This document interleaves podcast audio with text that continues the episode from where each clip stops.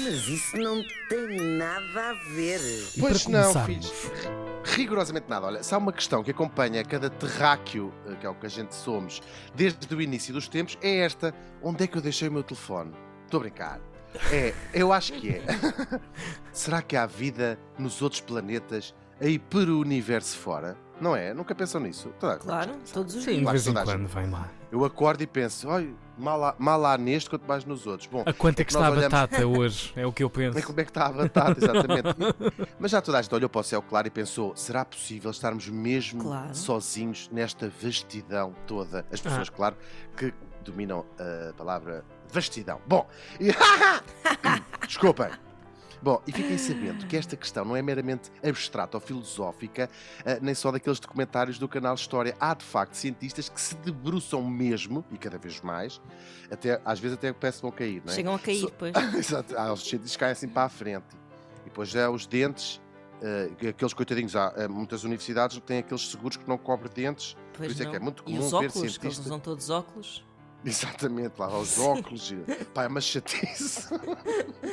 Bom, dizia- dizíamos a gente que o, ah, os cientistas têm-se debruçado sobre o estudo de quê? Das probabilidades de existência de vida, pelo menos vida como nós a conhecemos, claro, aqui na Terra, ou seja, calcular quantas vezes poderão ter acontecido os acasos todos que foram necessários para que surgíssemos nós de uma única célula, respirar oxigênio, a beber água, numa temperatura que, olha, a gente não se podemos queixar, num universo que não só é infinito, como está em constante expansão, que é uma, uma- um conceito que eh, nos ultrapassa um bocadinho, não é? Então, mas é infinito Sem está em dúvida, expansão. é até um pouco ansiogénico. É um bocadinho ansiogénico mesmo. Ansiogénico. ansiogénico. Oh, Deus meu. E ficamos logo todos neurasténicos. Bom, e o resultado é uma equação matemática. E Ah, é? afinal, a matemática, exatamente, sempre servia para uma coisa. Ora! Para além de ir à mercearia, também serve para calcular.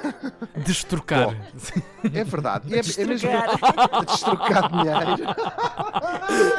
para além de para destrocar dinheiro e para calcular quantos ETs é cá, é cá.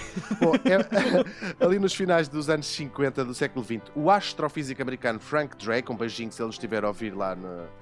No sítio- Esse é o aquele Isso é o- used to call me on myself. É uma mistura, não é? é Frank. Ocean com o Drake. É o mesmo, é o próprio.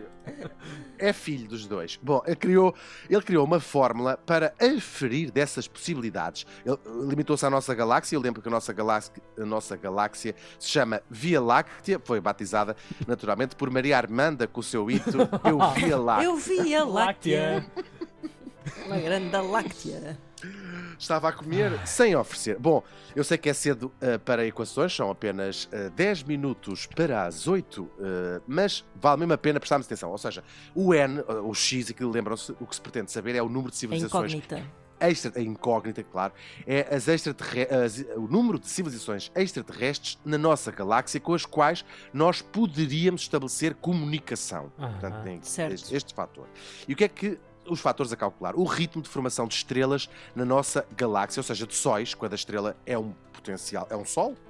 Depois, a quantidade dessas estrelas que têm planetas em órbita, ou seja, que formam um sistema solar, não é?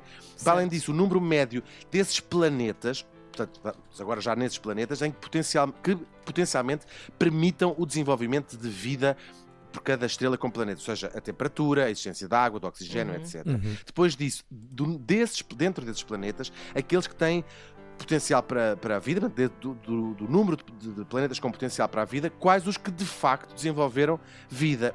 Ainda, dentro desses planetas, aqueles que desenvolveram vida, aquela vida que evolu- que evoluiu para vida inteligente. Continuam a seguir? Sim, E sim. depois, e, e depois a quantidade desses planetas com vida inteligente que tenham o desejo e os meios necessários tecnológicos para estabelecer comunicação connosco. Sim, podem ser E- uns estúpidos, não é? Claro, exatamente.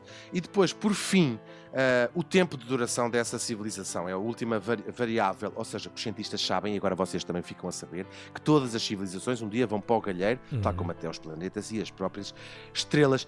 Uau, isto é mesmo fascinante. Claro que estes valores são todos especulativos por enquanto, mas a tecnologia, seja as ondas de rádio capazes de já chegar até à quinta casa da galáxia. À quinta- ah, com Ai. telescópios que permitem hoje em dia vermos até para além da nossa própria galáxia e calcular muitas destas incógnitas. Estão preparados para os resultados dos cientistas? Sim. Vamos a Pois é, isto. claro que são cálculos, mas eles estimam por baixo, estimam por baixo. Chamam por baixo. La- primeiro lavam-se e depois E depois estimam. estimam. Logo se vê. Eu acho que por acaso devemos estimar. Claro. Estimem muito em por quando, é? baixo. Por Claro, baixo dura sempre. Pode- Pode-nos fazer sempre. falta mais tarde. Claro. Um dia, claro. Sim, é o contrário do tabaco, a lógica do tabaco, dá pouco. Coitadinhos, pá. E então é assim: o número de planetas estimados por baixo com vida inteligente na Via Láctea, presente ou passada, pode já ter existido, claro, é 20. 20 planetas na Via Láctea. Ah. Isto é a estimativa por Ok. baixo. Nas estimativas mais altas são 50 milhões. O Ah. Drake, não o cantor, o cientista, punha este número entre 1000 e 100 milhões de planetas onde isto pode acontecer, ou seja, existir vida coisa. inteligente. E agora fiquem com mais esta. A Via Láctea, isto é um dado que já está quase certo, se é possível ser certo, desde mil- 2016, a Via Láctea é apenas uma de 2 milhões de milhões, portanto 2 bilhões uh, de galáxias e sempre a crescer. E ainda há quem, às vezes no silêncio da noite, se esteja sentindo muito sozinho, como é o caso de Caetano Veloso. Mas isso não tem. Mas isso não sabem, eu cresço nada a de- 20 ver. centímetros quando falo destas coisas. Oh. Em altura, em altura. Ah.